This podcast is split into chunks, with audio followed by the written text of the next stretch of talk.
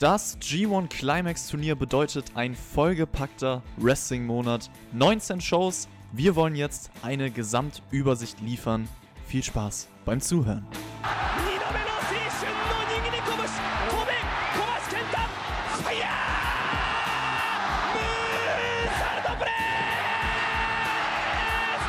Many, many, many, many, many, many, many,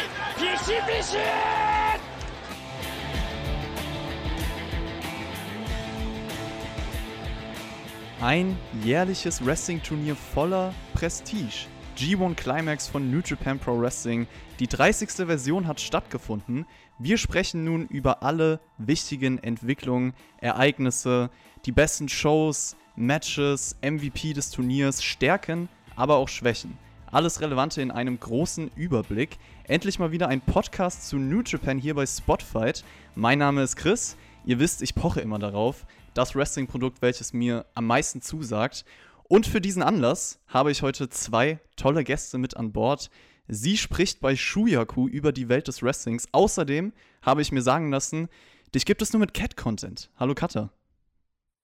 Hi, ja, Katze meldet sich gleich im Hintergrund, jägt, äh, jagt die andere Katze, aber vielleicht äh, beide Raubtiere sind gefüttert, vielleicht haben wir heute Ruhe.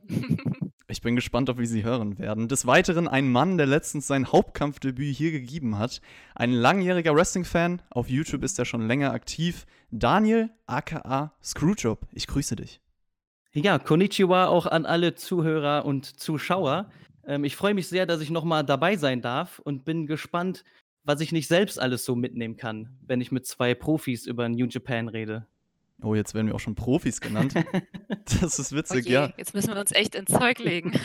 Jetzt müssen wir richtig reinhauen und beweisen. Also er hat es schon angesprochen, Katte und ich sind ja auf jeden Fall richtig drin im New Japan Game sozusagen.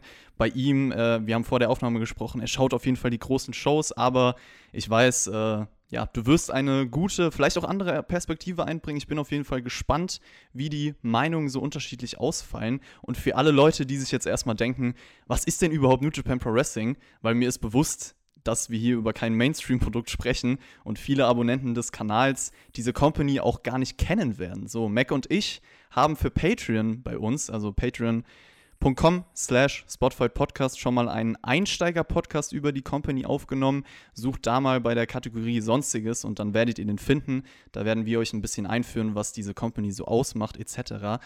Und wir sprechen jetzt über das größte Turnier dieser Promotion. Das hat stattgefunden den letzten Monat. Es ist ein Turnier mit 20 Teilnehmern aufgeteilt in zwei Blöcke und in diesen Blöcken heißt es jeder gegen jeden. Punkte gibt es je nach Ergebnis. Am Ende haben wir dann den Block A und den B-Block-Sieger und die treffen am letzten Tag im Finale gegeneinander an. Dann haben wir den Sieger des Turniers und der steht im Main Event der größten New Japan Show des Jahres, Wrestle Kingdom nächstes Jahr, bekommt das große Titelmatch. Und ich möchte euch beide direkt zu Beginn fragen, wir haben jetzt das komplette Turnier gesehen, vielleicht auch im Vergleich zu den letzten Jahren, je nachdem, wie lange ihr das G1 schon verfolgt, ganz grundsätzlich, wie hat euch das Turnier gefallen, Katha? Ja, es war ein bisschen komprimierter. Ich muss sagen, ich bin diesmal schneller müde geworden. Also es ist ja schon Stress, wenn man irgendwie jeden Tag zweieinhalb Stunden schaut. Und ich weiß nicht, ob die Qualität niedriger war oder ob es einfach daran lag, dass halt weniger vor Publikum kam. Ich meine, man merkt schon den Unterschied, ob Leute chanten dürfen oder halt eben nur applaudieren. Ähm, es hat mir schon gefallen, aber es war einfach anders. Es hatte ein völlig anderes Feeling und ich habe auch das Gefühl, dass ich nicht so gehypt war wie sonst. Daniel, wie sieht's bei dir aus? Wurdest du auch schneller müde? Hm, Bei mir sieht es komplett anders aus, muss ich sagen. Ähm, ich fand es super angenehm zu gucken, weil man sich konzentrieren konnte auf die G1-Matches und nicht diese ganzen Tag-Team-Matches vorher noch hatte. Ähm, jetzt haben ja die Young Lions quasi den Spot eingenommen und danach ging es sofort los mit den Turnierkämpfen. Das hat mir schon sehr, sehr gut gefallen. Okay, also von der Kartstruktur, da können wir gleich auch nochmal drauf eingehen. Ich muss ja generell sagen, dass ich Turniere im Wrestling liebe, weil es einfach dieser sportliche Wettkampf ist und Siege, Niederlagen entscheidend sind, Spannung dadurch entsteht. Es braucht jetzt nicht diese Seifenoper drumherum, weil die Geschichten einfach im Ring erzählt werden. Und mein erstes G1 war im Jahr 2013. Seitdem habe ich alles von dem jedem Turnier eigentlich gesehen und ich muss ähnlich wie bei Cutter sagen, dieses Jahr wahrscheinlich auch aufgrund der Umstände Ich muss es unten ansiedeln, also von denen, die ich jetzt vergleichen kann. Das liegt natürlich auch daran, dass die Messlatte von vorherigen G1s sehr, sehr hoch ist. Also dieses Turnier ist bekannt für Match of the Year Contender und einfach einer enormen Qualität. Ich würde sagen, dieses Jahr war trotzdem ein sehr solides Turnier so, aber die Höhen aus vergangenen Jahren wurden nicht erreicht. Also da kann ich Cutter zustimmen. Aber Daniel, wenn du jetzt sagst, okay, für dich war es angenehm, würdest du denn sagen, so auch von der Qualität her, dass es an die letzten Jahre rankommt? Also richtig vor Augen habe ich eigentlich nur noch das letzte Jahr. Und da würde ich sagen, letztes Jahr war insgesamt war es besser, aber es war für mich als Zuschauer anstrengender zu gucken. Okay. Weil immer diese man hatte Block A am ersten Tag, aber quasi alle Block B-Wrestler haben noch mal in Tag-Teams gegeneinander gekämpft, obwohl das mit dem Turnier nicht wirklich was zu tun hatte. Und das ich fand das einfach sehr ermüdend, weil ich eigentlich die ersten drei, vier Matches skippen könnte wenn mich nur das G1 interessiert. Okay, das kann ich auf jeden Fall nachvollziehen. Wir können direkt über diese Neuerung am Konzept sprechen, die Cardstruktur. Jetzt hast du es ein paar Mal angesprochen. Wie gesagt, die Young Lion Matches im Opener, ansonsten nur Turniermatches. Also das heißt, du hast sechs Matches pro Show gehabt. Es waren insgesamt 19 Shows und die Shows hatten eine Länge von circa zweieinhalb Stunden. Young Lions, für alle, die sich fragen, was ist das? Ganz kurze Erläuterung, ich kann da jetzt nicht genau drauf eingehen, aus Zeitgründen, aber die werden bei New Japan, also das sind die Leute, die im Dojo ausgebildet werden und erstmal eine untergeordnete Rolle einnehmen, bis sie sich halt immer weiter entwickeln dürfen. Und drei dieser Young Lions haben bei jeder Show das Eröffnungsmatch bestritten. Und mein persönliches Lieblings-Young Lion-Match, da kann ich auch kurz drauf eingehen, war bei Tag 8 Gabriel Kidd gegen Yota Tsuji mit diesem Time Limit Draw. Ich weiß es nicht. Ähm, Katha, hast du die Matches auch alle gesehen oder habt ihr aus Zeitgründen euch nur die Turniermatches angeschaut? Ähm, bei mir war es mal so, mal so. Also am Wochenende habe ich ja schon versucht, immer live zu sehen und dann habe ich natürlich die Young Lion Matches mitgesehen. Unter der Woche je nach Zeit. Äh, Tag 8 habe ich tatsächlich nur auf deine Empfehlung gesehen, weil du hattest in deiner Review gesagt, dass es so gut war. Da dachte ich, okay, dann gucke ich es jetzt doch noch. Aber ansonsten, ähm, ja, ich denke, zwei Drittel davon habe ich auf jeden Fall gesehen. Okay. Ja, ähm, die Matches waren immer solide, kann man sagen. Das Problem war für mich irgendwann die Matchstruktur, das Layout, welches halt abgesehen von ein paar Ausnahmen dasselbe war. Also da hätte man vielleicht ein bisschen durchmischen können. Ich hatte auch mal die Idee, dass man diese sogenannten New Japan Dads wie Yuji Nagata oder Satoshi Kojima hätte einbinden können gegen die Young Lions, aber man hat halt dieses Konzept gewählt und ich muss aber Daniel auf jeden Fall zustimmen, dass Konzept der Cardstruktur, also dass wir eigentlich nur die Turniermatches hatten, ohne jetzt so irrelevantere Undercard-Tag-Matches, fand ich gut. Das ist auch ähnlich wie zum Beispiel im G1 Climax 24 gewesen. Also früher gab es das halt so, dass wir sogar zehn Turniermatches pro Show hatten, also fünf vom A-Block, fünf vom B-Block und das war auch mein präferiertes Konzept. Dieses Jahr musste ich auch kein Match skippen, das war die letzten Jahre anders. Also das ist schon mal einfacher zu schauen gewesen. Generell, wenn wir jetzt nochmal über das Turnier sprechen, also ich habe jetzt so ein bisschen meine Meinung gesagt und ich bin ja auch ein Fan von Bewertungen, das weiß glaube ich jeder von euch, das äh, sieht man auch an meinem Namen sozusagen. Deswegen kann ich euch eine kleine Statistik von mir vortragen, weil ich habe ja für jedes Match auch Sternebewertung gemacht, ich habe Gesamtbewertung gemacht für die Shows und mein Durchschnitts-Show-Rating dieses Jahr liegt bei 6,66 von 10 und das Top-Match war für mich viereinhalb Sterne, also es gab keinen 5-Sterne-Klassiker für mich, aber dieses Rating ist auch bei mir schwierig zu erreichen, weil ich habe ganz, ganz selten mal in meinem Leben Matches, wo ich wirklich sage, das ist ein 5-Sterne-Klassiker. Also wenn ich das vergebe, ist es schon speziell. Aber ich finde, dieses Turnier ist immer so eine schöne Gelegenheit, um diesen Bewertungsnerd raushängen zu lassen in mir, weil es halt hauptsächlich um die Matches geht. Und ich weiß nicht, wie es euch da geht. Star-Ratings stehen ja sowieso in der Kritik. Ich kann das auch nachvollziehen, ich kann verstehen, warum.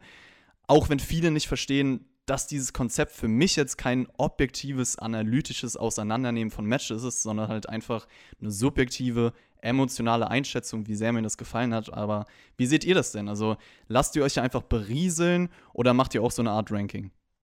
Also ich muss sagen, jetzt fürs G1 mache ich das einfach, weil ich sonst gar nicht mehr weiß. Es sind so viele Matches und dadurch habe ich jetzt auch tatsächlich Star-Ratings vergeben, aber auch natürlich super individuell. Ähm, und bei mir heißt auch nicht unbedingt Vier-Sterne-Match gleich Vier-Sterne-Match. Da sind auch noch die Teilnehmer bei mir nochmal drin. Deswegen ist es immer ein bisschen schwierig. Ähm, und zum Beispiel sowas wie Toru Yano wüsste ich überhaupt nicht, wie ich den bewerten soll. Die Matches habe ich gar nicht bewertet, das das mache ich nicht. Weil das ist jedes Jahr dasselbe. Am Anfang gefällt es mir wahnsinnig gut und dann macht er immer wieder dasselbe und irgendwann wird es weniger gut. Äh, da wüsste ich überhaupt nicht, wie ich das mache, aber so bei anderen Sachen, ich habe halt meine Lieblingsmatches und, äh, die habe ich dann in der Liste, aber dass ich jetzt dann irgendwie dazwischen noch Stufen habe, eigentlich nicht. Ähm, ja, bei mir ist es mehr so unterbewusst mache ich mir meine Notizen. Also, wenn ich 'n Match richtig gut finde, dann bleibt's natürlich im Gedächtnis und für mich denke ich mir dann: „Okay, das war schon 4, 4,5 Sterne vielleicht“, aber ich mache mir jetzt keine Liste, wo ich jetzt jedes Match irgendwie mit Sternen verziere. Okay, aber interessant. Also, ich finde halt, durch solche Bewertungen wird man gewisse Dinge auch einfach nie vergessen, weil dadurch kann ich immer in die Vergangenheit zurückblicken und ja, dann weiß ich, okay, dieses Match habe ich so und so gefeiert. Wie gesagt, ich kann verstehen, wenn man aus 'nem gewissen Blickpunkt schaut und wenn jetzt Leute kommen und sagen: „Ja, die und die Sache war in dem Match drin, deswegen das und das Star-Rating.“ Ich glaube, wenn man selber halt subjektiv 'ne andere Skala zum Bewerten findet, dann ist das System auch vollkommen legitim, sagen wir's so. Aber ich wollte jetzt auch gar nicht in so 'ne krasse Diskussion deswegen abtreten. Ich finde einfach nur dieses Turnier und diese Statistik, die ich euch jetzt eingeblendet habe also, ich habe zum Beispiel auch zu jedem Wrestler so meine durchschnittlichen Star-Ratings gemacht und dann weiß ich halt immer so: „Hier, das kann ich mit dem und dem vergleichen, mit letztem Jahr“ und ich finde es einfach ganz interessant. Also, könnt ihr auch gerne mal in die Kommentare schreiben, ob euch das ähnlich geht. Und ein Faktor, den hat die Katja ganz am Anfang angesprochen, den man durch die Pandemie natürlich immer mit einberechnen muss, auch in diesem Turnier, ist die Crowd, welche nach Richtlinien eigentlich keine Geräusche mit dem Mund machen darf. Also, es war viel Klatschen oder auch Treten und dementsprechend begrenzt natürlich ihre normalen Reaktionen, die sie sonst vermitteln. In Japan ist es auch anders als bei der WWE zum Beispiel. Da sind seit Monaten begrenzt Zuschauer wieder zugelassen und ich habe in diesem Turnier, muss ich auch gestehen, gemerkt, wie wichtig eine norpa normale japanische Crowd für die Matches ist. Also, man merkt das besonders in diesen dramatischen Sequenzen eines Matches. Kenny Omega hat das eigentlich mal schön ausgedrückt. Also, er hat mal gesagt: „Japanische Crowds kreieren eine eigene Welt und eine eigene Atmosphäre.“ Und diese Lautstärke wird schon vermisst, meiner Meinung nach, Daniel. Ja, das auf jeden Fall, wenn man eingeschränkt ist. Ähm, das hemmt so 'n bisschen die Stimmung, aber ich bin eigentlich ganz froh, dass überhaupt Leute da sein dürfen, weil komplett ohne Crowd so 'n Turnier abzuhalten, wäre weiß ich nicht, das hätte überhaupt kein Feeling mehr. Also, man hat auch gemerkt, dass die Wrestler bemüht waren, das Publikum mit einzubeziehen, weil's sonst sonst passiert es von alleine, aber hier musste der ein oder andere Wrestler mal nachhelfen. Aber insgesamt fand ich für die Situation, die wir aktuell haben, generell auf der Welt, hat New Japan das wirklich gut gemacht. Also, das hat mir gut gefallen. Ja, für das, was es war, auf jeden fand ich auch auf jeden Fall noch gut. Ähm, aber es fällt halt schon auf. Also, ich es ging bei den großen Venues war das okay, aber bei den, ähm, Turnhallen, da hat man das schon gemerkt. Da war die Stimmung dann schon ähm, das war schon sehr leise. Und, ähm, mein Hauptproblem ist eigentlich, durch das Klatschen und Trampeln kommen die Heels nicht rüber. Ich ich weiß nicht, ob die japanischen Fans Evil mögen oder nicht. Und das hätte mich einfach brennend interessiert, weil der einfach so schlecht bei allen anderen ankommt. Und japanische Fans sind einfach noch mal komplett anders zu sehen als, äh, amerikanisch, englisch, europäische. Ähm, sieht man alleine schon bei Toru Yano. Äh, der ist so over in Japan, das ist der Hammer. Und wenn man sich mal anhört, wie viele den hier hassen, da da sieht man einfach diesen krassen Unterschied und ich so kann ich nicht einschätzen. Also, ich weiß, klar, Jay White ist over als Heel, okay, aber wie sieht's mit Evil aus? Es ist, ähm, überhaupt nicht rübergekommen. Sehr, sehr guter Punkt, finde ich, den du ansprichst. Also, diese Heel-Face-Dynamik und natürlich ist es schwierig, weil du darfst ja die Leute nicht ausbuhen und dieses Klatschen und Treten wird ja normalerweise als positiv aufgenommen sozusagen. Es gab ja auch immer wieder Momente im Turnier, wo ein Jay White zum Beispiel oder auch ein Kenta versucht haben, mit der Crowd zu spielen, die auch zu mucken sozusagen, dass sie halt nicht chanten können und, äh aber trotzdem interessant, was du da ansprichst. Ich würde auch, äh, Daniel zustimmen bei dem Punkt mit der Crowd, dass, äh, sie natürlich es trotzdem besser machen als bei den meisten Promotions, also, dass es besser rüberkommt, sagen wir's so. Wenn ich das jetzt mit dem Thunderdome vergleiche in der WWE, ich weiß nicht, wie viel ihr davon aktuell immer mitbekommt, aber für mich ist es einfach besser als diese eingespielten Crowd-Reaktionen, weil es halt trotzdem dadurch authentischer wirkt. Ähm, ja, also, bei den eingespielten Sachen von WWE, finde ich, hat das immer was von Sitcom. Also, in den richtigen Momenten wird es halt eingespielt. Genau. Und, ähm, ne, das gefällt mir auch überhaupt nicht, das Konzept. Aber ich muss auch sagen, ich gucke sehr wenig WWE. Also, ich habe vielleicht 3 Shows mit Thunderdome gesehen und die haben mir alle nicht gefallen. Also dann lieber eine richtige Crowd, wenn auch weniger. Da kommt äh, mehr Stimmung rüber. Katha, wie ist es denn bei Dynamite? Du schaust ja auch viel Dynamite. Ist, wie ist es denn im Vergleich dazu, würdest du sagen, die Crowd äh, mit New Japan hier bei diesem Turnier? Ja, ist natürlich lauter, die dürfen rufen, was ich überhaupt nicht smart finde. Also ich finde nicht, dass äh, AEW sonderlich schlau mit der Pandemie umgeht, aber nun gut. Ähm, was bei denen was ausmacht, sind die äh, Wrestler, die Extras quasi, die dann äh, am Ringrand äh, stehen und äh, rufen. Und das macht den Unterschied, weil die sorgen für die Stimmung, die führen so, so ein bisschen wie Cheerleader an. Und das macht echt schon super viel aus, ja. Aber vernünftig ist es nicht. Ja, ich glaube, wir sind uns einig, dass natürlich mit normalen Crowd-Verhältnissen auch gewisse Matches noch mal krasser hätten werden können. Natürlich hatten wir dann trotzdem so Tage wie 13, wo die Crowd in Osaka auf einmal übertrieben laut war. Und da merkt man dann, okay, es geht schon irgendwo. Eine Sache, die ich direkt natürlich zu Beginn des Turniers oder beziehungsweise als man die Teilnehmer erfahren hat, aufgeschnappt habe im Internet, ist, dass der A-Block im Vergleich mit dem B-Block deutlich besser weggekommen ist. Also im Vorfeld wurde der A-Block als der klar stärkere Block von den meisten Leuten betitelt. Und jetzt ist die Frage, wir haben das Turnier gesehen, hat sich das bewahrheitet oder konnte der B-Block vielleicht überraschen, Daniel? Ähm, ich glaube, es hat sich bewahrheitet. Also ich fand die Tage mit dem A-Block im Vergleich zum B-Block fast durchgehend besser. Also es gab auch gute Tage beim, äh, B-Block. Das soll nicht heißen, dass das irgendwie schlechte, schlechte Tage waren. Es waren immer noch auch viele gute, solide bis sehr starke Matches dabei. Gerade ähm, am zweiten Tag, glaube ich, war es schon Tanahashi gegen Naito, was extrem gut war. Aber im direkten Vergleich hat mir Block A schon eine ganze Ecke besser gefallen. Ja, sehe ich auch so. Also Tana hat es natürlich wie immer ein bisschen rausgerissen. Der hatte ein wahnsinnig gutes G1 für mich, auch auch Goto. Aber dann da waren halt ein paar Brenner dabei. Also, äh, obwohl Yoshihashi war ja auch wahnsinnig gut, aber so, weiß nicht, Juice hatte nicht so das tolle G1 in meinen Augen, genauso Zack Saber auch nicht so. Ja, Evil, na gut, der schwieriger Charakter.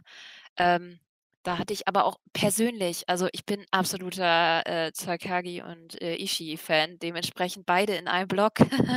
War klar, dass mir der besser gefällt und dann noch dann noch Suzuki dazu. Also, ja. Ich muss War auch klar, sagen dass der mir auch besser gefällt. ich muss auch sagen, der A-Block auf jeden Fall überlegen. Im A-Block hattest du halt für mich vier Wrestler, die wahrscheinlich die besten Leistungen in diesem Turnier abgeliefert haben. Also Ishii, Ibushi, Shingo und Osprey würde ich sagen, man kann eigentlich auch fast noch Taichi nennen. Das sind eigentlich so mit die Leute, die auch so die besten Performances insgesamt meiner Meinung nach hatten. Also wenn ich mir jetzt auch meine Top 10 Matches anschaue, da stammt nur ein Match aus dem B-Block, das hat der, der Daniel schon angesprochen. Naito gegen Tanahashi ist für mich auch relativ weit oben. Ich finde, besonders gegen Ende hat der B-Block halt geschwächelt. Also am Anfang haben sie mich sogar noch etwas überrascht, weil ich die ersten, ich glaube, es waren die ersten beiden Shows, Tag 2, Tag 4, die fand ich gut. Aber ich glaube, im Nachhinein ist auch mein größter Kritikpunkt am Block B und auch am Turnier generell, fast jedes Evil-Match hat mir nicht zugesagt. Und Evil stand in großen Matches im B-Block. Das ist für mich, da können wir generell drüber sprechen, ein interessantes Gesprächsthema. Der größte Kritikpunkt auch an New Japan aktuell, weil ich finde, zu viele Wrestler und gleichzeitig auch Matches leben nur von Eingriffen und von Overbooking. Das hattest du eigentlich bei jeder Show, dieses Problem. Und es nervt mich extrem, weil es halt das Momentum aus den Matches rausnimmt und sich sehr redundant anfühlt. Es ist immer wieder dasselbe, es ist überhaupt nicht kreativ. Und dieses Problem habe ich mit Jay White Matches seit Jahren und mit Evil Matches logischerweise seit seinem Bullet Club Heel Turn auch. Deswegen ist das für mich der größte Kritikpunkt an der Company aktuell. Nur aktuell? Also ich meine, das war ja letztes Jahr nicht besser. Es tut mir Das ist leid, richtig, aber ja, das, äh, ja. Also im Sinne von, das zieht sich schon seit Jahren. Schale, ja, es ist die Eingriffe gehen mir auch tierisch auf die Nerven. Also, obwohl ich muss sagen, dass dieses Jahr mit Jay White es ging. Es war nicht also, ich habe es ist mir nicht so auf die Nerven gegangen wie letztes Jahr, aber bei Evil, das ist ich habe mich einfach jedes Mal gefreut, wenn Togo einen auf die Nase bekommen hat, einfach nur, weil ich so sauer immer auf die Matches war. Die hätten so viel besser sein können. Das ist immer ich habe geschrieben: „Das Match war gut, aber der Eingriff war scheiße.“ Jedes Mal und aber ja, das ist halt so 'n Problem. Ich weiß auch nicht, warum die das so gerne machen und die Eingriffe sind halt auch einfach echt blöd. Es ist die Referees stehen da, die gucken hin mit offenem Mund und lassen das trotzdem zu. Referees in Japan haben einfach irgendwie nichts zu sagen und das ist halt Mist. Ähm, ja, sehe ich auch so mit den Ringrichtern. Die werden dann einfach mal kurz zur Seite geschubst und dann hat sich das erledigt. Ähm, bei Jay White hat es mich richtig genervt. Also bei Evil hat es mich auch gestört, aber bei Jay White, weil ich ihn also er spielt seine Heel-Rolle einfach gut, so dass ich ihn echt nicht mag, obwohl ich äh, ihn im Ring ganz gut finde. Nur diese Eingriffe haben mich echt wütend gemacht nach einer Zeit. Ich dachte, das kann doch nicht sein. Jetzt ist dieser Gedo ist schon wieder auf dem Ringrand und klatscht den doch mal bitte weg. Also, das hat mich richtig auf die Palme gebracht, aber das zeigt halt auch, dass Jay White was richtig macht in seinem Schauspiel und dass er den Bösen spielt. Das ist halt die ewige Diskussion. Also, wir sehen das ja auch im Mainstream-Wrestling häufiger Heat sozusagen, ist das richtiger Heel, Heat sozusagen oder ist das Go-Away Heat? Für mich, für mich ist es halt inzwischen dadurch, dass es so redundant eingesetzt wird und dadurch einfach, dass ich weiß, okay, ich bin natürlich eine andere Art von Wrestling-Fan, ich bin jetzt kein ja, Wrestling-Fan, der gerade erst angefangen hat oder der äh, Wert auf gewisse Dinge legt. Ich lege natürlich auch Wert auf Matches und ähm, dass mir gewisse Stories erzählt werden, dass mir ein realistischer Kampf erzählt wird. Und wenn ich jedes Mal einfach weiß, okay, das Match ist vollgepackt von Eingriffen, dadurch kann es einfach nicht so gut werden für das, was ich sehen möchte, ist es für mich halt so, dass ich weiß, Klar, ich kann sagen, er spielt seine Rolle und so gut und vielleicht ist das für manche Fans genau das, was sie sehen wollen, weil sie dann halt denken, es nervt mich, ich will ihn hassen sozusagen, aber auf der anderen Seite sehe ich halt viele Beispiele im Wrestling von Heels, wo es genau andersrum ist, wo ich genau weiß, okay, es ist ein Heal, den ich halt hassen möchte, den ich aber sehen möchte. Und das ist für mich der Knackpunkt. Das ist für mich genau der Unterschied. Für mich sind diese Dinge dann einfach Sachen, die von meinem Fernseher sozusagen verschwinden sollen. Und keine Dinge, wo ich sage, ich bin wirklich emotional drin, ich will diesen Typen hassen und ich will jetzt, dass er aufs Maul bekommt. Das ist für mich der Unterschied. Ja, das, ähm, ich finde, das sieht man sehr, sehr gut bei Suzuki-Gun. Die haben das echt runterreguliert in den letzten drei, vier Jahren, vielleicht ging das auch schon länger, aber mir ist es halt aufgefallen, dass es immer weniger wurde. Und das gefällt mir, deswegen mag ich Suzuki-Gun mittlerweile auch wirklich gerne. Ja klar, so ein Despi greift öfters mal ein, aber es ist immer noch, es ist nicht too much und es ist vor allem meistens smart, also von außen. Es steht nicht plötzlich jemand im Ring. Mich regt das immer auf, wenn jemand, der im Ring steht, der da einfach nicht reingehört, weil der nicht im Match ist. Das macht mich irre. Und, ähm, Suzuki-Gun macht das mittlerweile eigentlich besser als der Bullet Club und das ist auch das, was mich am Bullet Club immer am meisten nervt. Eine Frage, die man eigentlich immer gestellt bekommt, wenn man so ein Turnier gesehen hat. Pistole an den Kopf, Leute, wenn ihr es beantworten müsstet. Was war euer Lieblingsturniermatch und vielleicht auch warum? Ich weiß nicht, Daniel, fang du vielleicht mal an. Das ist sehr interessant für mich. Mein Lieblingsturniermatch war Osprey gegen Taichi. Oh, das, das war ist eine interessante Wahl. Also ich weiß nicht, ob es an Tag 17 war, ich glaube, es war Tag 13. Tag 13 war es, ja. Genau, das war mein Highlight, weil zum einen habe ich vielleicht auch die Osprey-Brille auf, weil ich den echt gut finde im Ring. Ähm, was drumherum passiert, das sollen andere Leute regeln, aber im Ring finde ich ihn fantastisch. Und Taichi ist eigentlich jemand, den ich nicht so gut finde. Und gerade Taichi hat mich in dem Match richtig überzeugt. Also das Match hat mir so gut gefallen und ist mein, mein Match des Turniers. Kata, wie sieht's bei dir aus? Ich glaube, ich habe den Klassiker. Ich glaube, die meisten sagen äh, Naito gegen Tana, einfach weil äh, das war Shades of 2017. Ich habe das, ich habe die, wenn man die letzten Jahren so gesehen hat, das war nie so gut. Aber diese geile Match-Serie von 2017, das hat mich einfach direkt daran interessiert. Das war, ihre Stile haben sich wieder so gut ergänzt und dieses Abta äh, Abtasten am Anfang, Ach, ich fand es einfach wahnsinnig gut. Ich war so drin, ich habe mich so gefreut und, ähm, ja, deswegen mein Lieblingsmatch. Leute, schreibt sehr gerne in die Kommentare, was euer Lieblingsmatch war. Ich gehe mit Tomohiro Ishii gegen Jeff Korb von Tag 13 und ich glaube, das ist auch etwas, was selten genannt wird. Es ist halt genau meine Art von Wrestling so. Es war Strong Style, es war zwei Männer, die sich einfach alles geben wollen, ohne Rücksicht. Wer hält mehr aus? Unfassbar stiff, viele Wendungen und das war für mich auch Jeff Corbs bestes Singles-Match seiner Karriere bis dato. Dicht gefolgt, muss ich auch sagen, Tanahashi Naito von Tag 2. Du hast es schon erwähnt, es war klassisch Tanahashi-Matchstruktur, kla klassisch Tanahashi-Style und das liebe ich auch. Shingo gegen Osprey würde ich auch noch in den Mix werfen, Tag 5. Das wären so meine Top 3. Aber ich finde, Osprey gegen Taichi zum Beispiel ist auch eine Wahl. Ich glaube, da, die wird jetzt nicht jeder treffen. Deswegen ist es eine interessante Perspektive ich glaube, bei der besten Show des Turniers sind sich die meisten noch mehr einig. Aber hey, vielleicht kommt jetzt eine Riesenüberraschung, Daniel. Wie, wie sieht es bei dir aus? Was war die beste Show des Turniers? Die beste Show des Turniers war für mich, weil auch mein Lieblingsmatch dabei war, Tag 13 natürlich. Aber ich muss auch zu Jeff Cobb und Ishii sagen, ähm, das ist wahrscheinlich der Moment, der mir am meisten in Erinnerung bleibt. Und das ist dieser unfassbar gewaltige Headbutt von Jeff Cobb. Oh ja. Also bin- Explosivität des Grauens. Also wirklich, ich bin vom Sofa aufgestanden fast, also hochgeschossen, weil ich dachte, alter Schwede. Mir hatte selber das ganze Gesicht wehgetan. Ich dachte, das kann nicht, das muss getroffen haben. Also das ist der Moment, der mir auf jeden Fall lange in Erinnerung bleiben wird. Ich war selten baff von einem Headbutt. Das muss man auch erstmal schaffen. Haben wir eine Stimme, die gegen Tag 13 spricht, Katte? Ja, ich habe tatsächlich Tag 17 die höheren Bewertungen gegeben. Wie gesagt, bei mir ist es immer ein bisschen schwierig, weil ich die Toru Yano-Matches rausgenommen habe. Aber Tag 17 mit Osprey, Okada, Ibushi, Taichi und Ishii White, das war schon, das war für mich dreimal vier Sterne hintereinander und das hat eigentlich kein anderer Tag bei mir geschafft. Okay, interessant. Also ich finde, Tag 17 hat halt, war wahrscheinlich die ereignisreichste Show. Da würde ich auch später ein bisschen genauer drauf eingehen. Und auch die spannendste Show, deswegen kann ich das nachvollziehen. Für mich ist es aber auch Tag 13 mit Abstand, weil es eine überragende Wrestling-Show war.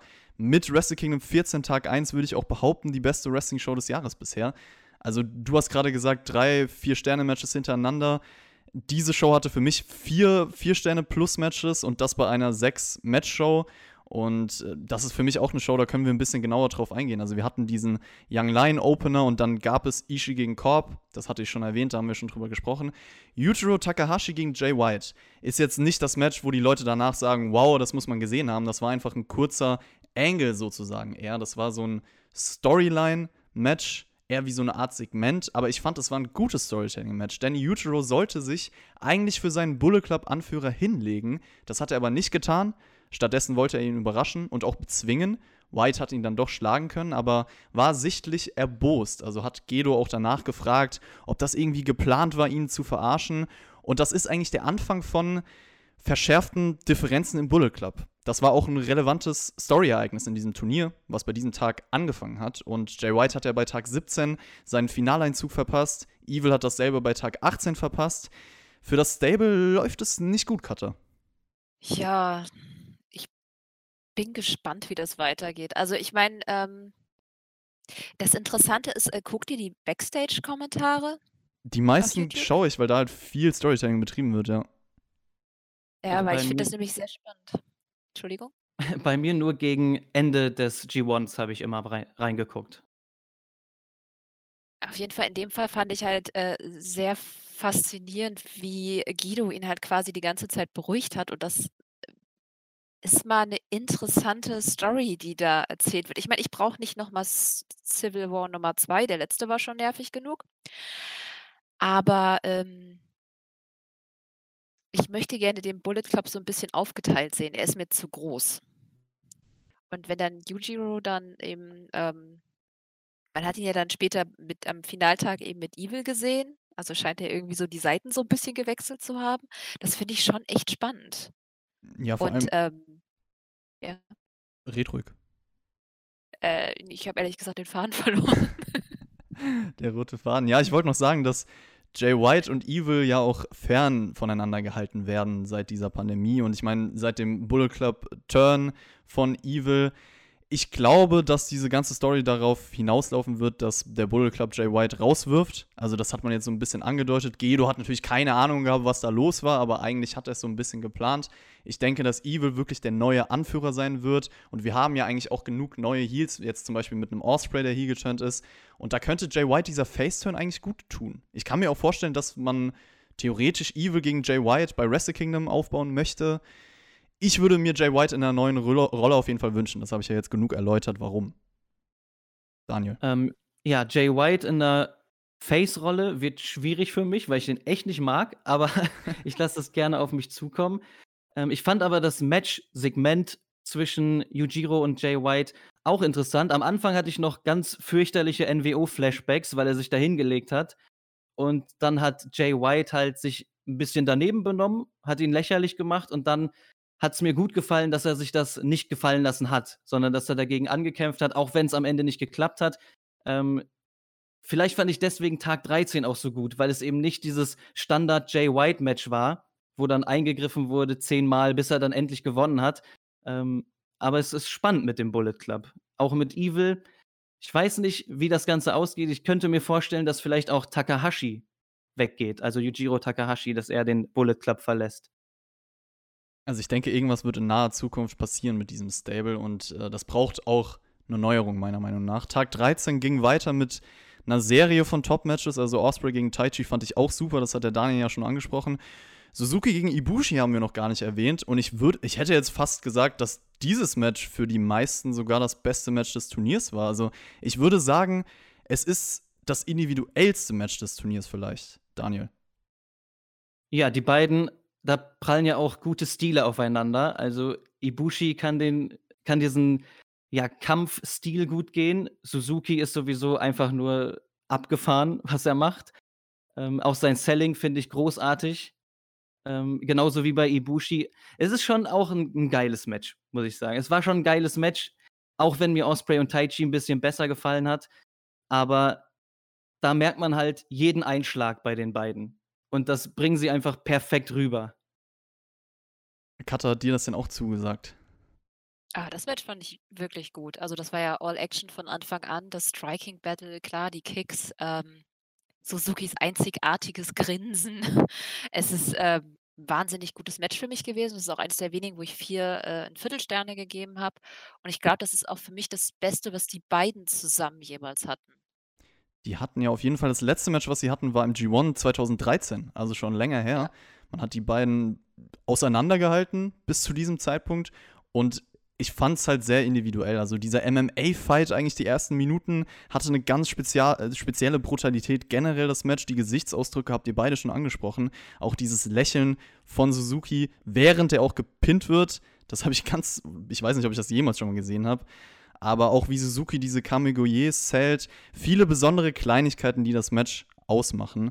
Und Suzuki ist übrigens 52 Jahre alt, wer das nicht weiß. Deswegen Respekt für solche Performances in diesem Alter nochmal sowas abzuliefern. Und es gibt ja auch das Stable Suzuki-Gun. Taichi hat seinen Anführer besiegt in diesem Turnier. Vielleicht gibt es dort ja auch irgendwann einen Machtwechsel. Weil ich meine, so lange wird Suzuki nicht mehr machen. Das ist Wahnsinn. In diesem G1 haben sehr viele ähm, aus Stablen ihre Anführer besiegt. Das gab es so eigentlich vorher noch nicht. Auf jeden Fall erinnere ich mich nicht daran, dass es das überhaupt irgendwie in den letzten G1s mal gegeben hätte. Stable gegen Stable ist ja auch immer eine interessante Dynamik, die man so bei New Japan häufiger in den Turnieren sieht. Und wie man das immer löst, ist auch interessant, finde ich. Also man weiß nicht, vielleicht können wir in ein paar Jahren hier sitzen und sagen Taichi-Gun. Kann ich mir vorstellen. Ja, ansonsten gab es noch den Main Event bei Tag 13. Shingo Takagi gegen Kazuchika Okada. Und da habe ich auch vernommen, dass es für viele das beste Match des Turniers ist. Also Tag 13 ist, glaube ich, eine Auswahl. Das ist für jeden subjektiv anders. Es war für mich auf jeden Fall das beste Okada-Match des Turniers, aber nicht das Endlevel-Okada-Match wie für viele andere. Und das kann man ja leider über, die, über das ganze Turnier sagen, Katte. Puh, ja, ich glaube, das beste Okada-Match hatte ich tatsächlich gegen Osprey. Einfach nur, weil es mal was anderes war. Und das war das erste Mal, wo er Emotionen gezeigt hat. Mich hat, ach, Okada hat mich dieses gesamte Tournament so genervt. Hat er dich geworkt? Weil dieser, ja, hat er geschafft. ähm, äh, dieser Money-Clip. Also ich meine, New Japan und Submissions ist eh so eine Sache, außer Zack. Zack sollte wahrscheinlich mal einen Kurs für alle anderen geben. Bist du kein Fan von diesem großartigen Butterfly-Lock von Yoshihashi? Oder zum Beispiel äh, vom äh, Skull End 9. Nicht wirklich. Äh, und der Bunny Clip sieht genauso doof aus. Also, ähm aber das muss man Shingo lassen. Der hat sich so den Arsch weggesellt dabei, dass das gut aussah. Alleine wie er dann Red Shoes zurückgehalten hat. Wahnsinnig gut. Der hat ja echt getan, als wäre er da gerade am Sterben. Und das, obwohl er Bunny Clip war. Der, ich meine, der heißt schon Clip. Also ich meine, macht es nicht besser. Nee, aber es war bis dahin war es dann das beste Okada-Match, aber danach finde ich mit Osprey, weil er einfach mehr Emotionen gezeigt hat und ähm, dieser genervte Okada, der irgendwie nicht nur das Nötigste tut, ging mir einfach so auf den Senkel und das äh, deswegen so viel Sterne habe ich da auch gar nicht vergeben. Das ist so eine Story, die wir generell natürlich ansprechen müssen. Kazuchika Okada, das Aushängeschild von New Japan, der Star. Und in diesem Turnier hat er sich einfach mal gedacht, ja, ich gehe auf Sparflamme, hat eigentlich nur halb gar performt und nicht die gewohnte Leidenschaft vermittelt. Trotzdem viele Matches auch mal glücklich gewonnen. Er hat diese Sucht für den Money Clip Submission Finisher entwickelt, bis jetzt keinen Rainmaker gezeigt. Daniel, was glaubst du denn, worauf zielt diese Storyline ab, beziehungsweise was wird der Payoff sein? Ja, vielleicht sogar ein Turn von Okada. Also er hat ja jetzt auch ja, Storyline-technisch ein bisschen was einstecken müssen. Ähm, ich muss auch sagen, dass mir Okada in dem Turnier überhaupt nicht so gut gefallen hat. Und ich muss da auch Cut recht geben. Ähm, dieser Money Clip gefällt mir auch überhaupt nicht. Der Rainmaker, der hatte wenigstens Wucht, aber dieser Money Clip ist ja gar nichts. Ähm, Takagi hat für mich das Match auch gerettet. Ich weiß nicht, ob es so gut gewesen wäre mit jemand anderem. Über die Länge, es war ja auch ein super langes Match. Ähm, Takagi bin ich auch ein großer Fan von. Und ja, ich weiß nicht, Okada hat mich nicht überzeugt. Also ich hoffe, dass das storytechnisch irgendeinen Hintergrund auch hat oder ob das einfach nur weniger Lust war.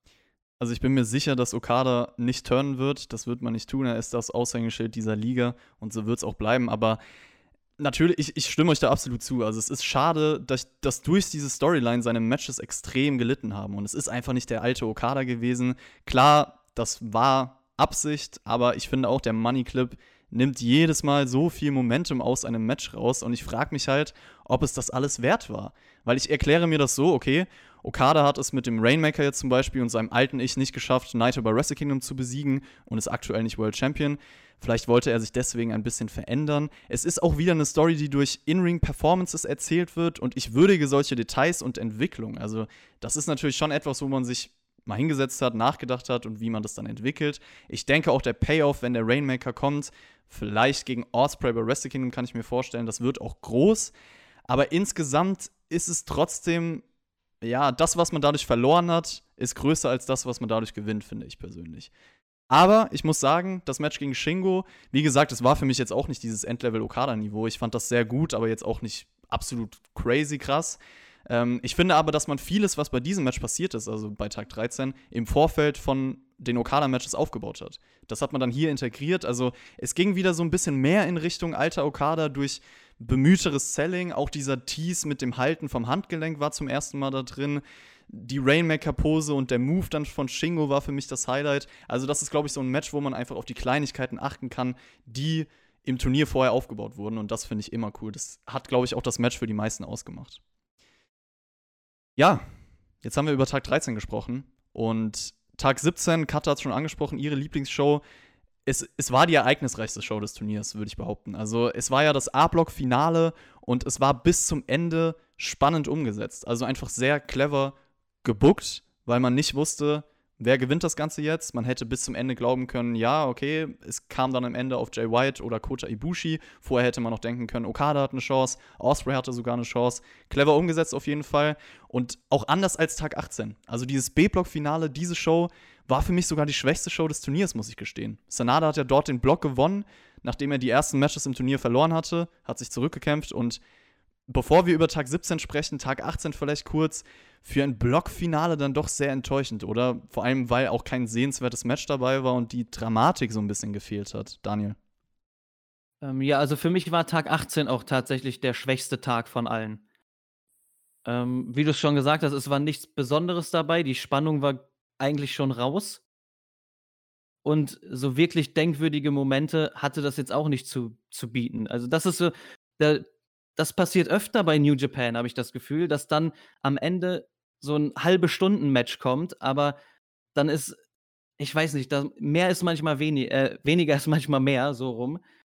Ähm, nicht jedes Match, was 25 plus Minuten geht, ist auch gleichzeitig ein Vier-Sterne-Match. Und das ist bei Sanada und Evil der Fall gewesen. Das war für mich eine Enttäuschung als Main Event und generell einer also der schwächste Tag für mich. Also, ich glaube, der schwächste Tag war tatsächlich Tag 14. Da habe ich einfach nur mies hintergeschrieben. Äh, bei dem hatte ich wenigstens noch, äh, Tanahashi gegen, äh, Zack Sabre fand ich wirklich gut. Alleine, äh, sein, ähm, Rumgezetere, nachdem ihn, äh, Tanahashi 'n bisschen zu lange festgehalten hat, fand ich super. Ich meine, wir hatten dieses Jahr keine Fehde mit der Wand von, äh, Zack. Das fand ich schon sehr schade, aber wenigstens haben wir ein bisschen sein äh, sein Tantrum da gesehen. Ähm ja. Aber die die letzten beiden Matches also, ich meine, Naito hatte wirklich mit Abstand die längsten Matches insgesamt und die haben sich auch gezogen wie Kaugummi und das genauso. 35 Minuten waren einfach zu viel. Ich hatte am Anfang das Gefühl, die bewegen sich schildkrötenartig. Ähm, und Sanada gegen Evil was zur Hölle? Ich meine, Evil und Sanada waren super lange Teammates. Evil hat Sanada beziehungsweise das Team betrogen und dann stehen die da gegenüber am Ring und gucken sich an. So: „Hi, na? Und du so?“ Was geht? Lange nicht gesehen. Wollen wir vielleicht spazieren Eigentlich gehen? hätte Sanada doch Evil mit'm nackten Popo ins Gesicht springen müssen, oder? Nix. Tja. Also, ja. Ja, aber es ist auch 'ne spannende Debatte, weil ich das so öfter höre, so New Japan Main Events vor allem, die ja immer eigentlich ewig lange gehen und viele Leute sagen, es muss nicht sein. Ich finde auch in vielen Beispielen ist das so, dass es einfach zu episch wirkt, also dass man halt diese, dieses epische Level erreichen müsste oder woll, will und das einfach durch die Zeit schon ausgedrückt wird. Aber ich finde, ich bin da bei Daniel, also manchmal ist weniger mehr. Ich finde trotzdem, natürlich gibt es Beispiele, wo es diese Zeit auch braucht, aber es muss nicht jedes Match sein. Und es müssen vor allem dann nicht so Matches wie Sanada gegen Evil sein. Oder da gibt es da gibt's ein paar Beispiele von Block B. Evil Tanahashi, was gab's denn noch? Evil Naito ist ein gutes Beispiel. Generell ihre ganze Fehde, die ganzen Matches gehen viel zu lange. Kenta Naito. Also beim B-Block ist mir das besonders aufgefallen und da würde ich auf jeden Fall zustimmen, dass die Matches, glaube ich, von der Zeit her ein bisschen gekürzt hätten werden können. Tag 17. Da würde ich noch drauf eingehen. Also Yujiro Takahashi übrigens, der hat sich bei Tag 17 seinen ersten Singles-Sieg seit Jahren gesichert. Großer Moment für ihn. Ja, er hat mal ein Match gewonnen, hat damit Osprey noch ein bisschen im Turnier gehalten, der dann aber später eliminiert wurde. Ibushi gegen Taichi hatten ein richtig kreatives Match, das ich so zuvor auch noch nie gesehen habe, weil es einfach nur aus Kicks bestand. Ich glaube 158 davon. Cutter, es gibt doch irgendjemanden bei Twitter, der das gezählt hat, oder? Ja, genau, waren 158 irgendwie 87 zu, äh, rechne mal schnell 158 minus 87. Auf jeden Fall hatte Taichi mehr Kicks. Also Wahnsinn. Habe ich so auch noch nicht gesehen. Und ich habe echt schon viel im japanischen Wrestling Ja. gesehen, aber sowas noch nicht. Ja, vor allem der einzig andere Move kam am Ende mit dem Kamegoye und es ist beeindruckend, wie man trotzdem so viele Emotionen durch so simple Aktionen vermitteln kann. Das ist für mich eigentlich auch ein schönes Beispiel von realistischem Kampf-Storytelling, das mir sonst keine Mainstream-Wrestling-Company auf die Art und Weise gibt. Also ich finde, durch so Sachen hebt sich eine Company wie New Japan auf jeden Fall vom Rest ab, Daniel. Ja, diese ganzen Duelle immer, diese Kick-Duelle, Schlagduelle, ähm, das habe ich so auch bei anderen, auch amerikanischen Ligen oder so, in der Form noch nicht gesehen. Und wegen Ibushi und Taichi, ähm, auch da fand ich Taichi extrem gut. Also der hat mir richtig Spaß gemacht, obwohl ich vorher gar nicht so viel mit dem anfangen konnte. Ähm, also ich ziehe meinen Hut vor Taichi. Der hat mich komplett überzeugt. Ähm, aber ja, ich finde, das, das Selling ist absolute Extraklasse bei New Japan. Auch bei den Suzuki-Matches, bei Ibushi, Taichi, die haben das schon extrem gut rübergebracht. Es gab dann noch Osprey gegen Okada und am Ende des Matches hat B. Priestley, die Frau von Osprey, und Great Okan, früher Young Lion bei New Japan übrigens, Osprey zum Sieg verholfen. Damit ist der hier geturnt, hat das Stabled Empire gegründet. Ist das die richtige Entscheidung gewesen, Cutter? Puh, da würde ich erst mal abwarten, was noch so passiert. Wait and Das see. ist echt Wie so schwierig. oft im Wrestling. Manchmal muss Ja. man geduldig sein. Ja, ich meine, Osprey musste da auf jeden Fall irgendwann mal raus, weil er kann ja nicht ewig gegen seinen großen Bruder da spielen. Ähm, irgendwann werden wir auch mal einen echten Osprey-Sieg über Okada haben, aber das war jetzt zu früh, deswegen mit dem Cheat fand ich schon ganz geil. Und ich habe mich ehrlich gesagt gefreut, dass wir Oka bzw. Great Okan jetzt mal wieder gesehen haben und Mann, hat er sich gemacht. Also ich habe ehrlich gesagt die RevPro-Zeit nur so semi mitbekommen, vor allem weil der 2019 irgendwie fast nichts gemacht hat. Aber, äh, rein optisch hat er sich wirklich, wirklich verändert. Ich meine, er könnte die Hose weglassen. Das sieht 'n bisschen so aus, als könnte er 'n Charakter bei Naruto spielen. Es ist ja so eine Art Aber chinesischer Vampir, daran ist es angelehnt, das Gimmick. Ich dachte, er soll irgendwie 'n mongolischer Lord sein. Ich habe das, ich Das hab das auf Twitter auch. auch irgendwo gelesen, da gibt es einen Hintergrund auf jeden Fall, hinter diesem ganzen Gimmick. Okay. Aber Daniel, sag, sag, sagen dir denn so Charaktere zu, die ja extravagant sind, sagen wir es mal so, für diese Kultur auch besonders? Wenn sie nicht zu extravagant sind. Also dieses Great Okan, ich musste auch zweimal hingucken, um zu erkennen, wer das überhaupt ist. Ähm, weil Aber ich du den auch kanntest ihn. schon. Ich kannte ihn, ja. Okay. Ich kan er war auch schon mal bei New Japan, wenn ich mich nicht Ja, ja, irre. er war äh, Oka als Young Lion, aber trotzdem. Und ich habe den dann halt ewig nicht gesehen. Ich weiß nicht, wo er rumgesprungen ist, weil ich gucke, was japanisches Wrestling angeht, nur New Japan. Er war in England bei Rev Pro. Ah, Rev Pro, okay, das gucke ich auch nicht.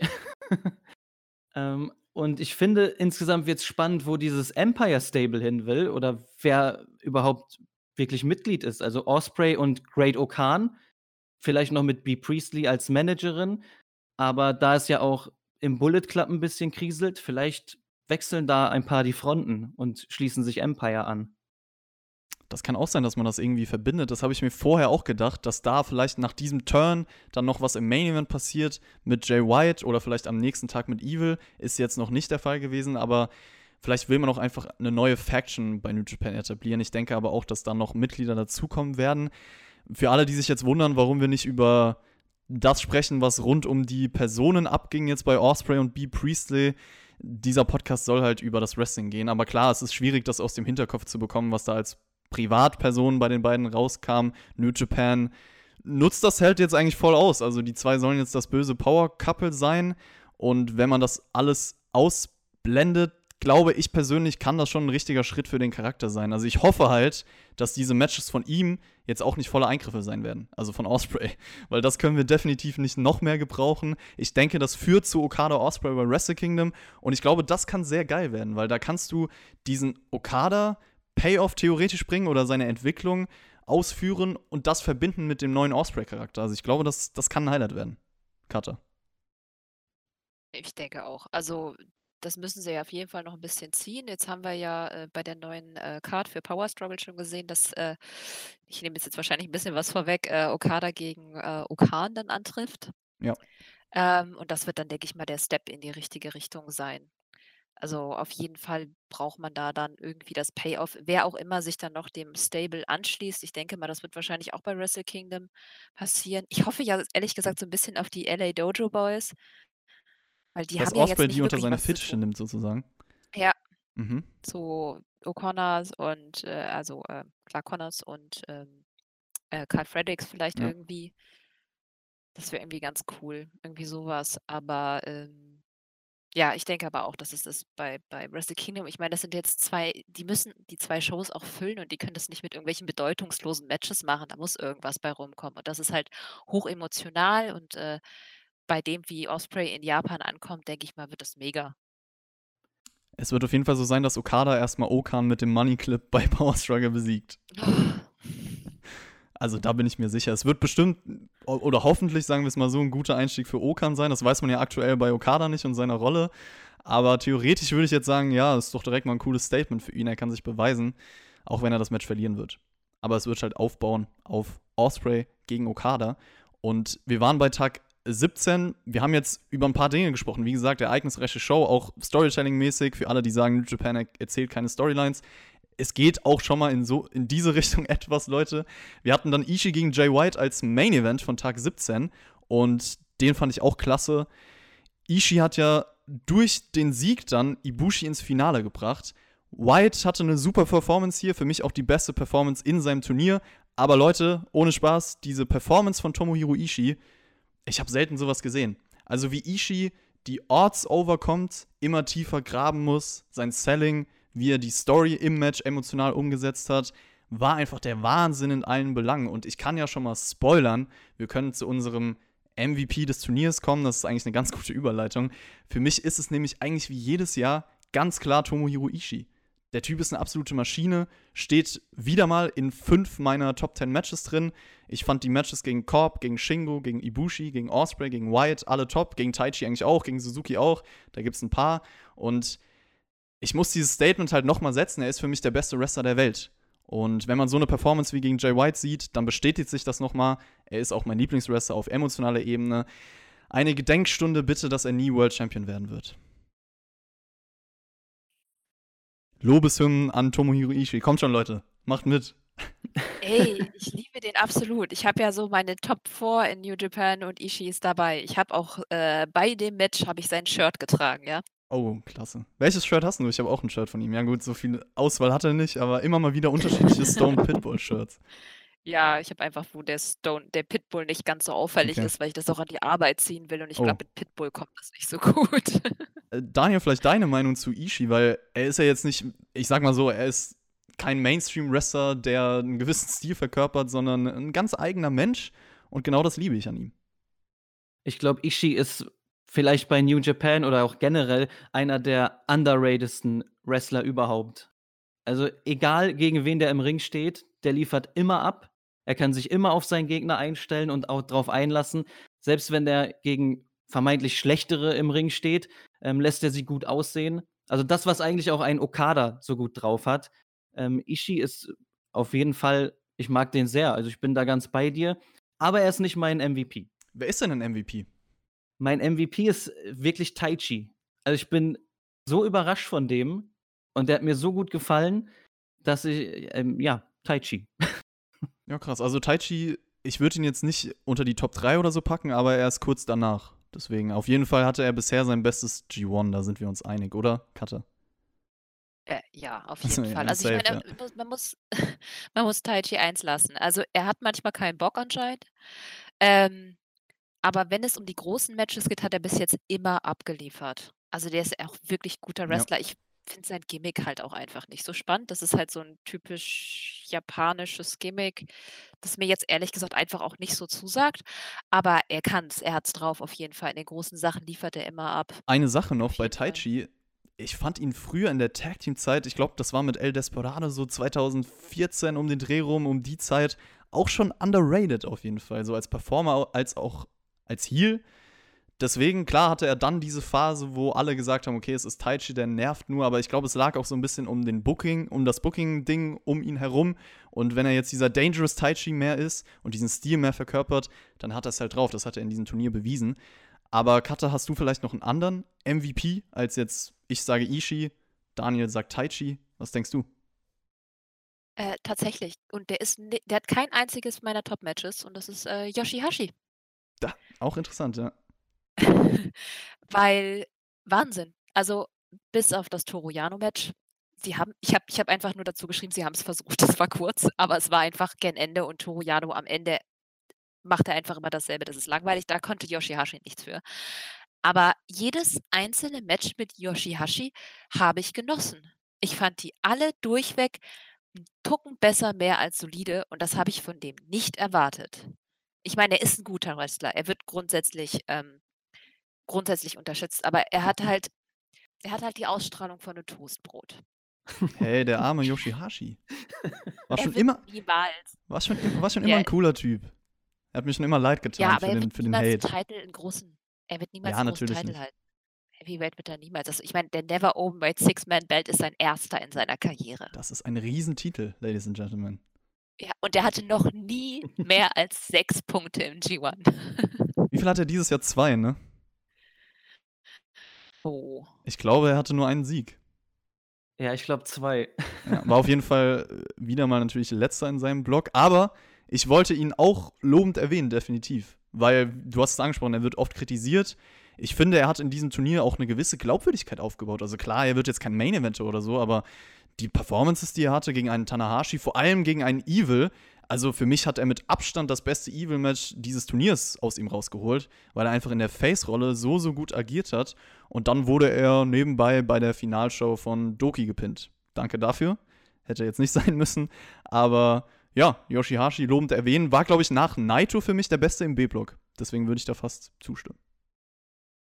Gibt es sonst noch irgendwelche Namen? Also, ich glaube, so die, die, die klaren Leute, wie gesagt, Ishii werden alle oben haben. Ibushi, Shingo kommen bei mir noch oben. Osprey habe ich schon genannt. Naito, Taichi, Yoshihashi, das sind für mich wahrscheinlich so die Top-Leute gewesen.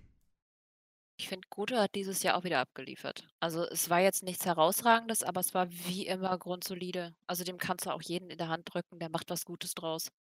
Ja, bei Goto fand ich irgendwie, ja, sehr unspektakulär, dieses Turnier. Also da habe ich noch ein paar Namen, die ich ein bisschen besser fand. Also auch so ein Jeff Korb zum Beispiel sogar. Aber lag wahrscheinlich daran, dass er einfach den besseren Block hatte. Das muss man auch fairerweise sagen. Also ich glaube, wäre Goto im A-Block gewesen, dann hätte er auch ein gutes Turnier für mich gehabt. Keine Frage. Gibt es sonst noch einen Namen, der euch jetzt einfällt, den ihr vielleicht nochmal unbedingt erwähnen wollt, der von den meisten Leuten gar nicht beachtet wird? Oder vielleicht auch in die negative Richtung. Ich weiß nicht, wie es bei dir aussieht, Daniel. Ich glaube, Toru Yano ist so eine Figur, die wird von vielen geliebt und von vielen gehasst. Ja, Toru Yano ist, äh, nee, den mag ich gar nicht. Aber ich mag auch dieses, diese Comedy-Sachen nicht. Also egal in welcher Liga, ich mag es einfach nicht. Und obwohl ich lachen musste, hätte ich mich am liebsten selbst geohrfeigt, als er Sanada da festgebunden hat. Ähm, aber das ist zu viel. Das ist halt immer bei ihm so und dem kann ich nichts abgewinnen. Aber ich bin ein bisschen enttäuscht insgesamt von Kenta. Ja, würde ich dir zustimmen. Also Kenta hatte für mich. Echt? Ja. Du nicht? Wow. Also im Vergleich zu letztem Jahr, ich finde, der hat jetzt seine Rolle mittlerweile gefunden. Äh, letztes Jahr war das ja ständig mit dieser Einmischung und dieses Jahr hat er für mich durchweg eigentlich okay Match Matches geliefert. Ich meine, Kenta ist sowieso also bei Kenta muss man die Backstage-Comments einfach sehen, weil das, was er da mit dem Kameramann abzieht, sein erstes Interview war dieses, warum haben wir uns so lange nicht mehr Mhm. gesehen? Wo warst du denn? Wobei er die ganze Zeit in den USA war und äh, äh, baut halt diese Geschichte mit diesem Kameramenschen auf oder der Person, die gerade guckt. Ich bin mir nicht ganz sicher, es ist maximal schizophren, aber unfassbar gut. Ich meine, ja klar, wir haben nicht mehr den 2006er Kenta. Ja, er ist einfach alt geworden und ganz schön verbraucht, aber solide. Und ich fand es echt besser als letztes Jahr. Okay, ich glaube, ich fand letztes Jahr sogar einen Ticken besser, aber ich verstehe den Punkt, wo du her. Also, beziehungsweise für mich war es auch okay, so, aber halt nicht mehr als das. Und ich würde ihn dann doch eher in den unteren Ringen einordnen. Also, Evil war auf jeden Fall noch schwächer. Der hat mich mit am meisten genervt. Gut, dass Jano natürlich von den Matches her das schlechteste des Turniers hatte, ist jetzt keine Frage, aber das liegt halt an seinem Comedy-Charakter. Ich finde Jano übrigens manchmal witzig, manchmal nicht so. Also bei mir ist es immer mal hui, mal pfui. Und ähm, übrigens generell schaut euch diese Backstage-Promos vielleicht mal an, weil auch Leute wie Juice Robinson oder so, was die da manchmal für Dinge raushauen, ist schon verrückt. Ja, wie sieht's denn bei Sanada aus, Leute? Über den haben wir noch gar nicht gesprochen. Der ist ja im Finale gewesen und ich weiß nicht, ob das eine unpopular Opinion ist sozusagen, aber für mich hatte der auch kein krasses Turnier. Also hat mich jetzt nicht so überzeugt, dass ich am Ende gesagt hätte, ja Mann, der hätte dieses Ding gewinnen sollen. Daniel. Ähm, ja, Sanada ist ähnlich wie bei Kenta. Also der ist, er war halt da. Man hat ihn nicht wirklich wahrgenommen und auf einmal stand er im Finale. Also ich habe jetzt kein Match von ihm auf dem Zettel, wo er richtig stark war. Er hat halt seine Punkte geholt.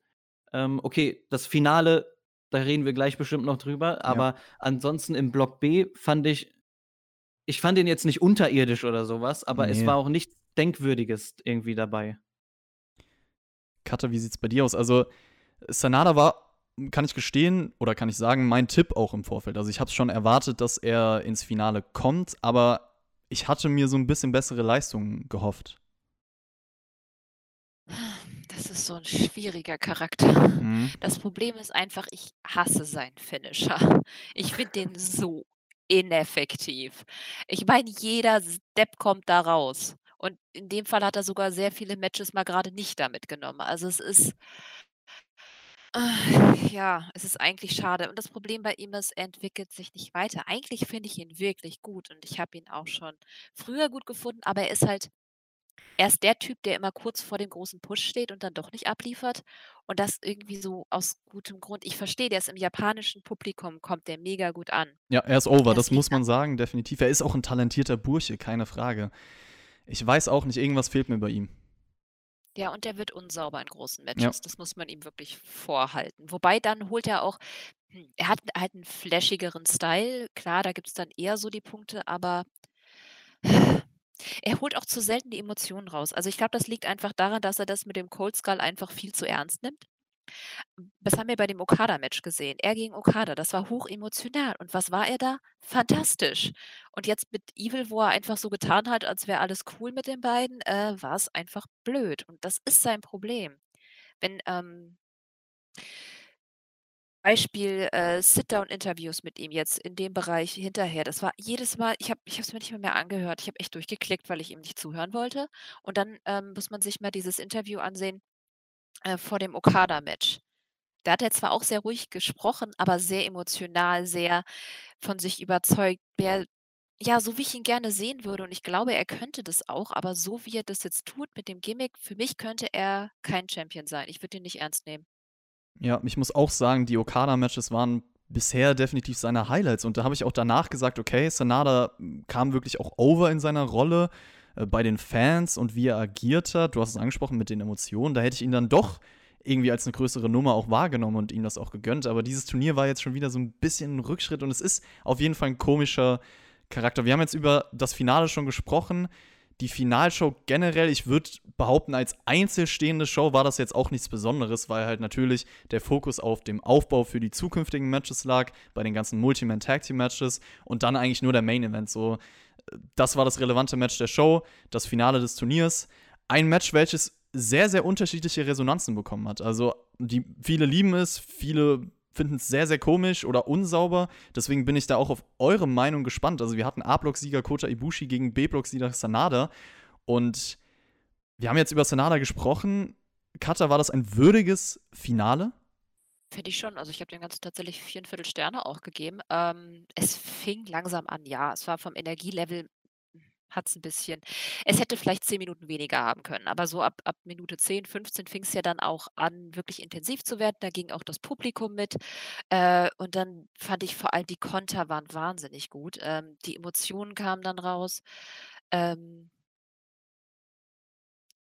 ja, und alleine dieser Nearfall, also ich meine, ich glaube, das ist so der Moment gewesen, wo ich, äh, ausgetickt bin. Da stand ich dann. Und wenn ich bei einem Match stehe, ist es immer ein sehr gutes Zeichen. Ähm, gut, manchmal stehe ich auch, wenn ich mich aufrege, aber dann gehe ich raus. In dem Fall war ich einfach so: „What the“ ne?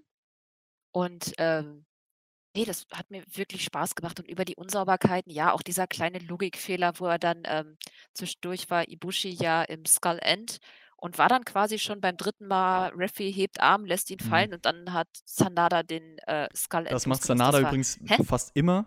Also Sanada Ja. hat ja immer seinen Gegner kurz davor, dass er gerade K.O. geht oder so. Und ach nee, ich zeige jetzt noch den Moonsault. Der geht halt daneben. Ja, meistens. Ja, aber trotzdem fand ich das Match wahnsinnig gut. Und ich wollte halt auch unbedingt einfach, dass Ibushi gewinnt. Deswegen war ich auch noch wahrscheinlich noch mal doppelt so drin, weil ich wirklich einfach wollte, dass er gewinnt.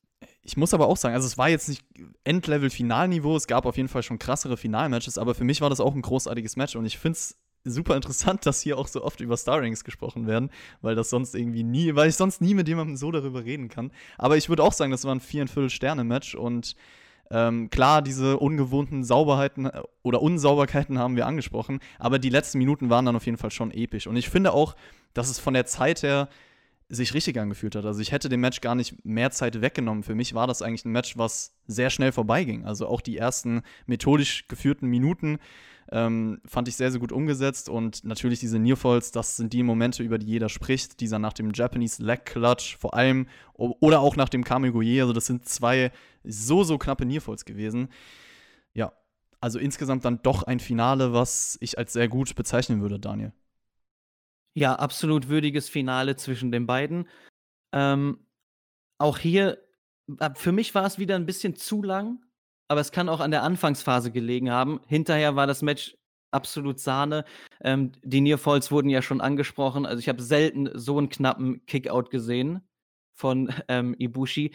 Ich habe aber auch Ibushi als Favorit gehabt, habe auch mitgefiebert. Und das ist immer ein gutes Zeichen, weil ich gucke schon ein paar Jahre Wrestling und ähm, ist schwierig, dass ich da mitfieber. Und das Finale hat es auf jeden Fall geschafft. Und das spricht dafür. Und ich war auf jeden Fall, ich war absolut zufrieden. Vor allem auch mit dem Sieger, weil ich finde, der Kamigoi ist im ganzen Wrestling-Business einer der geilsten Finisher mit richtig Impact. Ich überlege gerade, ich weiß nicht, ich glaube, es ein, zwei Leute sind schon aus dem Kamoguye mit dem Knieschoner rausgekommen, aber ohne Knieschoner, wie das jetzt hier der Fall war, bei Senada ist, glaube ich, noch nie jemand rausgekommen. Cutter. Stimmt das? Puh. Schwierige Frage, ne? Also er wurde letztes Jahr geschwächt auf jeden Fall. Also der Kamogier war ja immer quasi der Göttermove.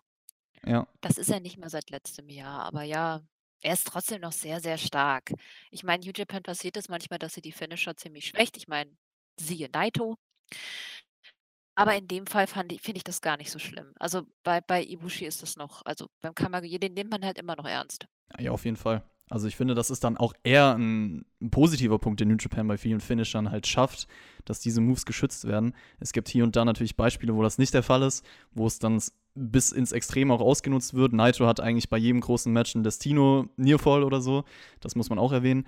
Und ja, äh, Kota Ibushi hat sich durchgesetzt, ist der Sieger des Turniers und stand auch zum dritten Mal in Folge im G1-Finale, zum zweiten Mal in Folge jetzt Sieger des Turniers nach letztem Jahr. Das haben bisher nur Masahiro Chono 1991, 1992 und Hiroyoshi Tensan 2003, 2004 geschafft.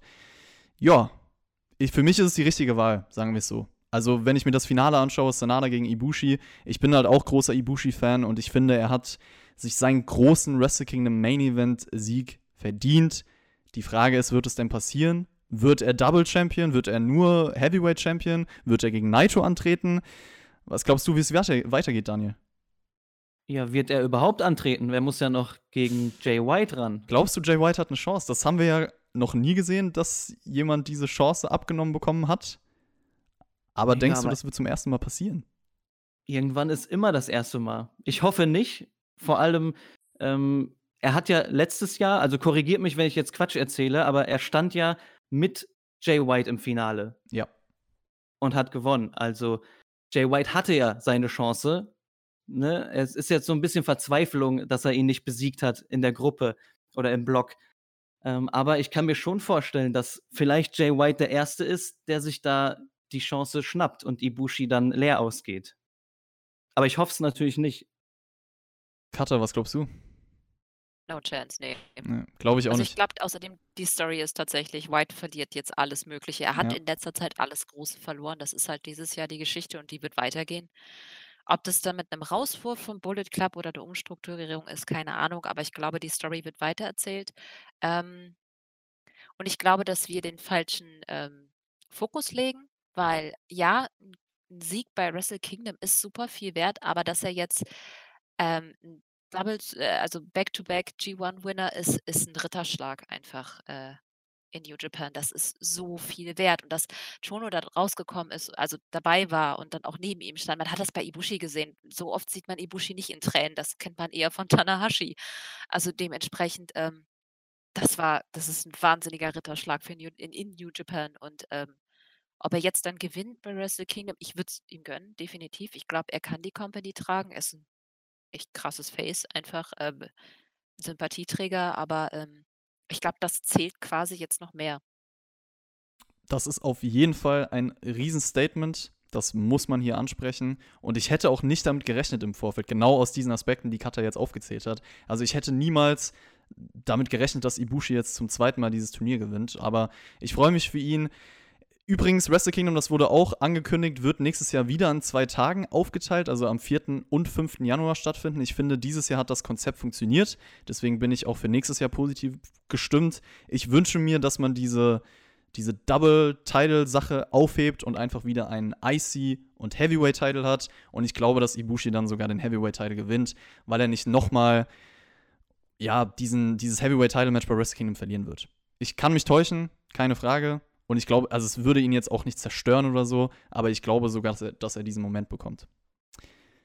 Ja, und du hast es schon angesprochen, Daniel, dieses Match, diese Titelchance, die er aufs Spiel setzen muss gegen Jay White bei der nächsten größeren Show, Power Struggle. Es ist ja auch generell immer spannend zu sehen, welche Champions von wem im Turnier gepinnt werden und somit sich halt Titelchancen für die Zukunft verdienen.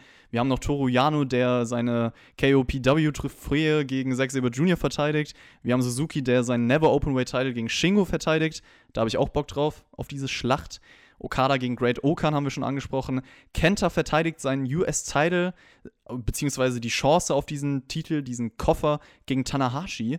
Und das ist auch so ein Match, da habe ich mir mal überlegt, sagen wir, es ist irgendwann möglich, dass ein John Moxley wieder antreten kann bei New Japan. Wo auch immer, ob in Japan, man weiß ja nicht, wie das mit der Pandemie aussieht. Vielleicht klappt es ja auch bis Wrestle Kingdom, ich glaube zwar nicht, aber man weiß ja nie heutzutage, es kann sich schnell entwickeln.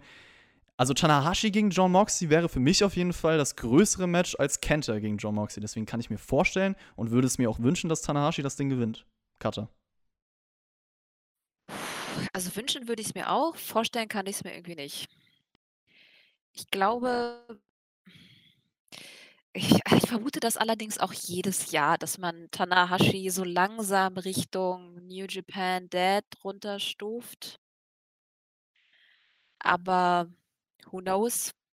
Ich meine, das ist Wahnsinn. Ich man muss mal seinen Entrance angucken, wenn Tanahashi reinkommt. Das ist er humpelt quasi, bis die Fans ihn sehen und an zujubeln und auf einmal springt er da wie so 'n frisch geborenes Reh die Rampe runter. Das ist Wahnsinn. Ähm aber er wird nicht unbedingt jünger und weniger verletzter.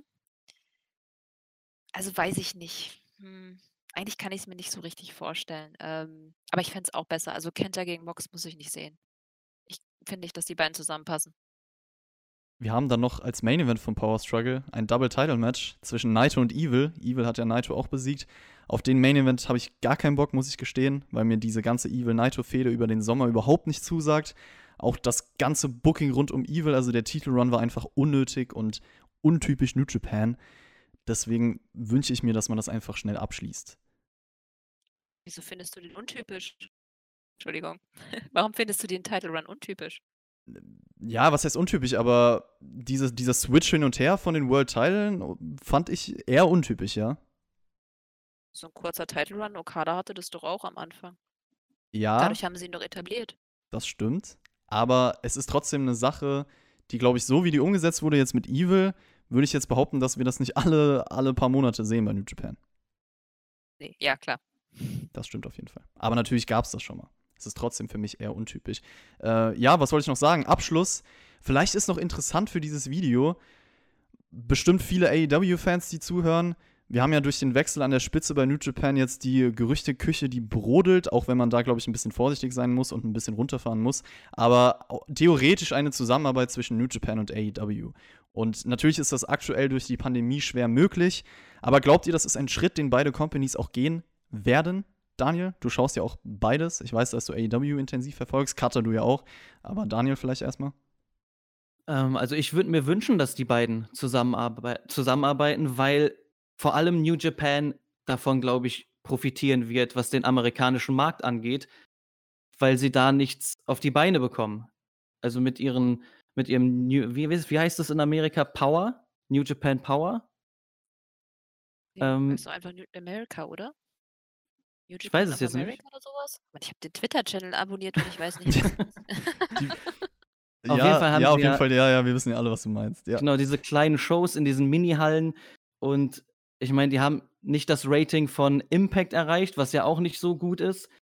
Ähm, ja, ich glaube, dass New Japan auf jeden Fall davon profitieren würde. Und das ist Hand in Hand. All Elite würde genauso profitieren, weil sie dann Zugriff haben auf richtig gute Wrestler, die sie auch in ihren Stories vielleicht mit einbauen können. Vor allem auch, was die Titel angeht.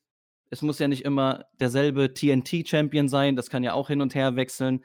Kommt halt drauf an, wie intensiv man dann zusammenarbeitet. Cutter, wie sieht's bei dir aus? Ich habe immer das Gefühl, dass ich die Einzige bin, die das auf keinen Fall möchte. Also ich habe kein Problem mit offenen Contracts, also dass die gerne mal wechseln. Ähm, also dass zum Beispiel eben jemand wie Mox halt auch da, aber ich finde, die Leute sollten einen festen Ort haben und dann mal ausgeliehen werden dürfen, dass sie den Titel von den an hm, schwierig. Ähm, Lance Archer will ich auf jeden Fall wieder in New Japan sehen. Ähm, aber weiß nicht, ich möchte den Okada einfach nicht bei AEW sehen. Das passt für mich einfach nicht. Es ist für mich dann doch eine andere Art des Storytellings, eine andere Art zu wresteln und ähm ja, ich ich weiß nicht. Es äh, vielleicht wird's total gut, wenn sie es tun. Okay, ich lasse mich auch anderweitig überzeugen, aber ich habe irgendwie eine ziemliche Abwehrhaltung. Ich habe die beiden Companies gerne getrennt. Also ich finde, dass sich die Philosophie der einen Company nicht auf die andere übertragen sollte. Aber was ich auf jeden Fall cool fände, ist, wenn man einfach hin und wieder Wrestler von der einen Company bei gewissen Shows auftreten sieht oder halt mal so gewisse Matches. Ich glaube, da kann man schon was machen, ohne dass jetzt ein riesen Einfluss stattfinden muss. Und das ist dann einfach eine Win-Win-Situation auch für die Fans, meiner Meinung nach.